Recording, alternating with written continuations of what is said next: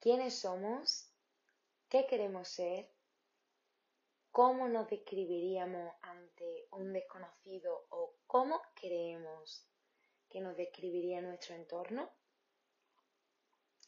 Creo que conocernos bien a nosotros mismos es algo fundamental para lograr desde los cambios más pequeños hasta los más grandes en nuestra vida, así como para entendernos, tomar perspectiva, el control de nuestra vida y en consecuencia lograr ser quienes queramos ser.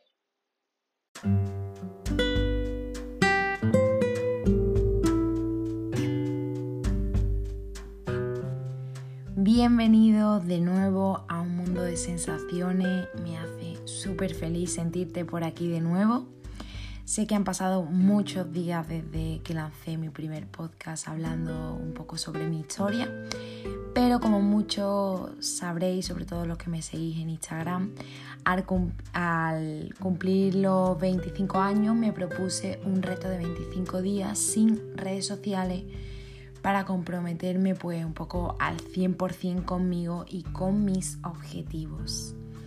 Si os digo la verdad, me ha costado bastante decidirme de qué iba a hablar en este episodio porque tenía tantos temas que me apetecían y que me parecían interesantes que no sabía cuál escoger para empezar.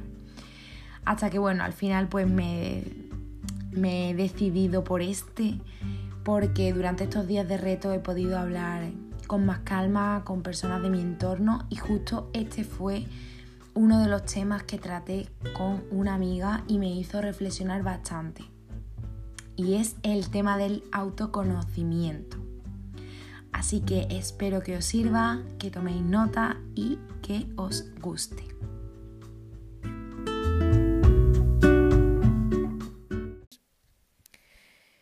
De corazón creo que a pesar de ser algo esencial, muchas veces no indagamos suficiente en nuestro interior por miedo a lo que podamos encontrar, ¿no? Por pereza o incluso porque quizás no lo consideramos tan, tan importante. A día de hoy creo que muchísimas personas se sienten perdidas, no saben realmente describirse a sí mismas, ni a dónde van, ni dónde quieren ir sienten como que caminan sin rumbo o dependen de lo exterior para hacer o deshacer y cuando esto pasa porque me ha pasado, creo que el miedo, el malestar o incluso la ansiedad puede controlarnos o, obstaculizarnos. y bueno, como todo es una cadena, al final creo que esto a su vez no nos permite tampoco disfrutar al máximo de la vida ni darle rienda suelta a toda nuestra esencia. Como ya he dicho, no soy profesional ni pretendo dar lecciones a nadie con este podcast, sino dar mi punto de vista por si os sirve o al menos, pues no sé, os hace pensar. Basándome en mi experiencia, si me voy unos años atrás, sinceramente creo que no me conocía. Simplemente pues aparentaba que sí o yo creía que sí que me conocía. Pero desde que empecé una verdadera introspección en mí, puedo decir que todo ha cambiado. Mis gustos, mi manera de ver el mundo, mi actitud, mi comportamiento. Os quedáis locos, vaya.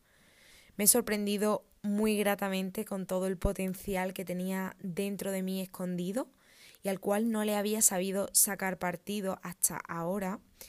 Todas las cosas que realmente quiero hacer, todas las curiosidades que tenía, las emociones bonitas que no dejaba salir por miedo o dudas o incluso me topé con mi verdadera esencia que estaba apagada y me pedía a gritos que la encendiera. También he de decir que he encontrado cosas que no me han gustado tanto, que no entendía o que necesitaba cambiar.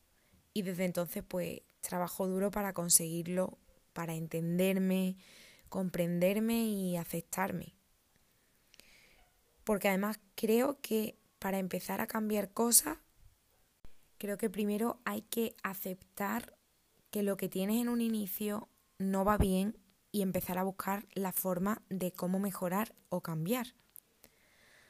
Por eso hoy quiero compartir algunos de los puntos que me han ayudado en mi proceso a conseguirlo y que creo que son vitales, y no solo para conocerse, sino para crecer y progresar en la vida, en esa vida que quieres para ti, la que te mereces porque te la mereces. De eso estoy totalmente segura.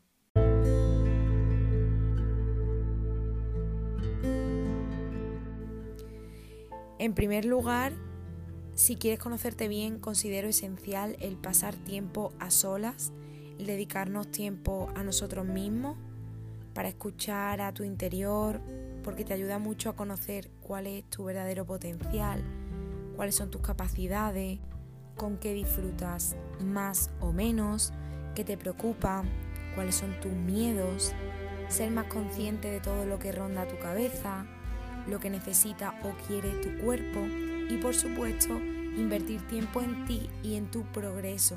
Pues cómo, pues leyendo, buscando información, escuchando, hablando, viendo cosas, por ejemplo, en las redes sociales de personas que te inspiren, cosas que te ayuden, que te motiven, haciendo, deshaciendo.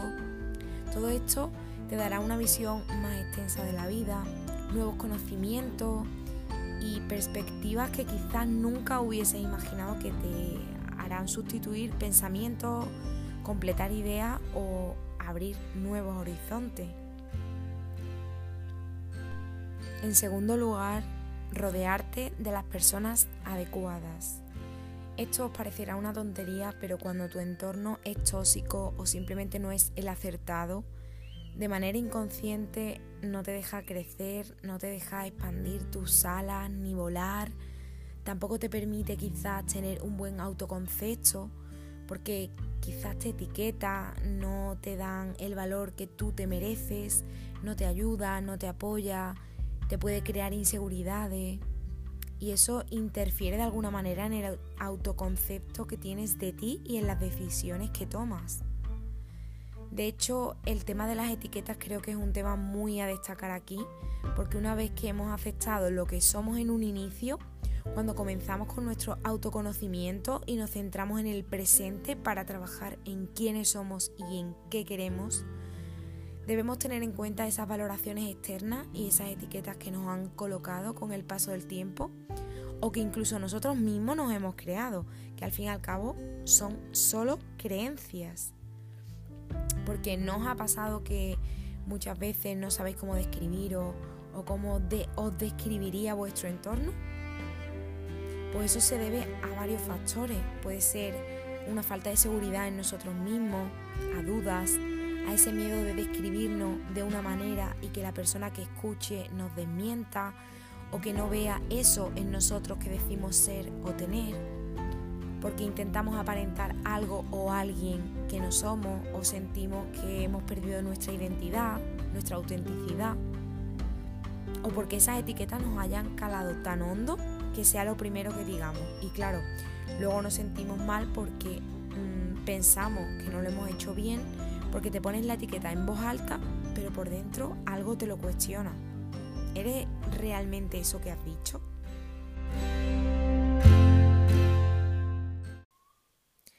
En definitiva, creo que debemos contemplar cada uno de los adjetivos que vienen a nuestra mente cuando nos hacemos esas preguntas y de manera sincera, sin autoengañarse, localizar las cualidades que realmente crees que te describen y cuáles no te acaban de convencer porque en realidad son etiquetas que, que te has creído, ¿no?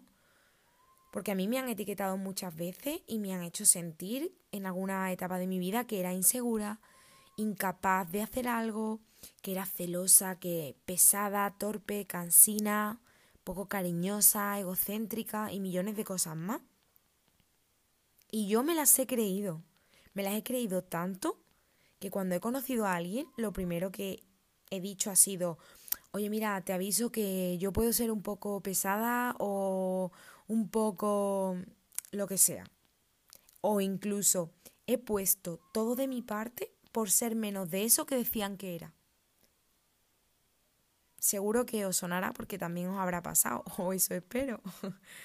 y a día de hoy tengo claro cómo soy y creo que lo que piensan los demás no me define. Sino que más bien mi conducta depende del momento y de las personas con las que esté, ¿no? Porque yo no me calificaría como, como tímida, por ejemplo, ¿no? Pero en muchas ocasiones lo he sido y puedo serlo. Por lo que... Mmm, por lo que sea. Pero es la excepción, no la norma como tal. Entonces eso es lo que quiero que entendáis y que os apliquéis a vosotros mismos en realidad. Por tanto, eso es bueno de analizarlo e ir apuntando o tachando lo que forma parte de nosotros y lo que no, ¿no? De todo eso que nos dicen que somos o que, y que nosotros creemos que somos. De ahí mi insistencia en la importancia del entorno en el que te mueve y en preguntar a las personas correctas, porque no todo el mundo te mira o te ve de la misma manera, ni están dispuestos a describirte como tú esperas que lo hagan. Cada quien al final pues se basa en su experiencia, en la manera de pensar y de ver la vida que tienen, más lo que ven de ti, que te recuerdo que no es todo ni la verdad absoluta.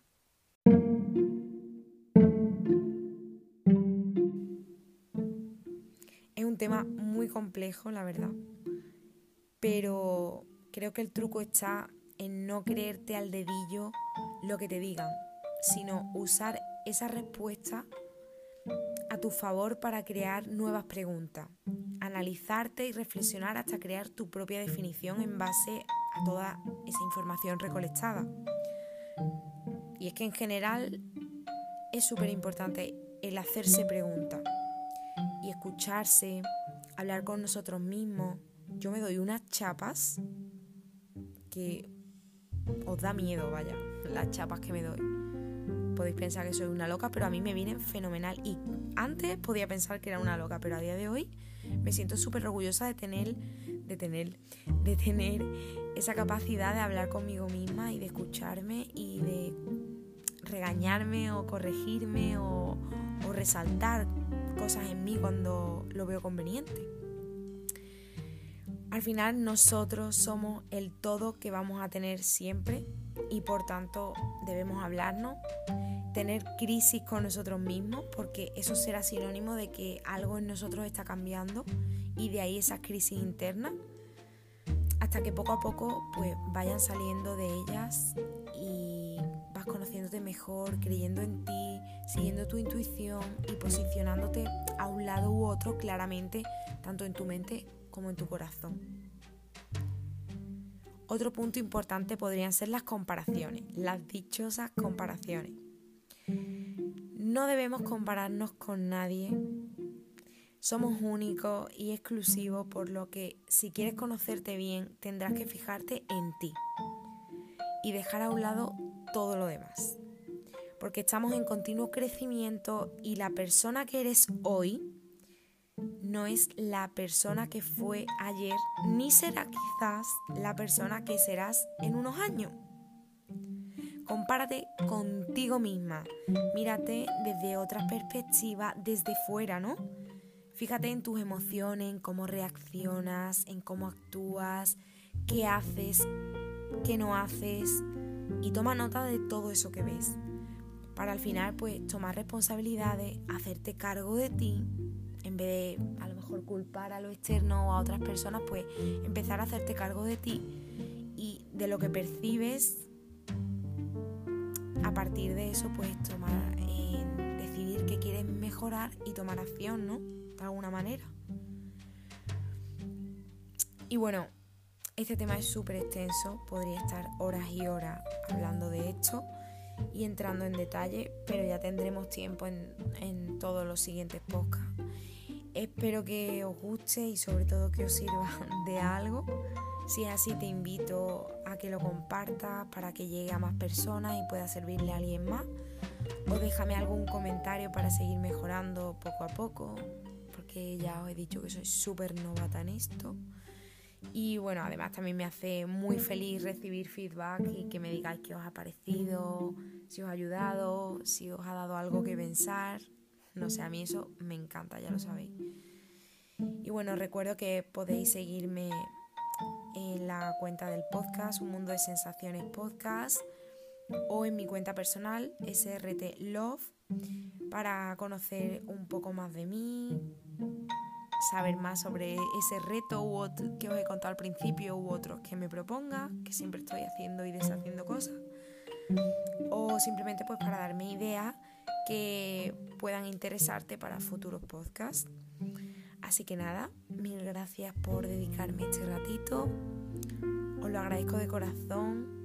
Espero que hayáis tomado nota porque así puede parecer algo muy extenso, pero si lo analizas realmente son cosas muy sencillas y que a cualquier persona le pueden ayudar muchísimo. Así que nada, espero eso de corazón que os haya gustado y nos vemos en el siguiente podcast.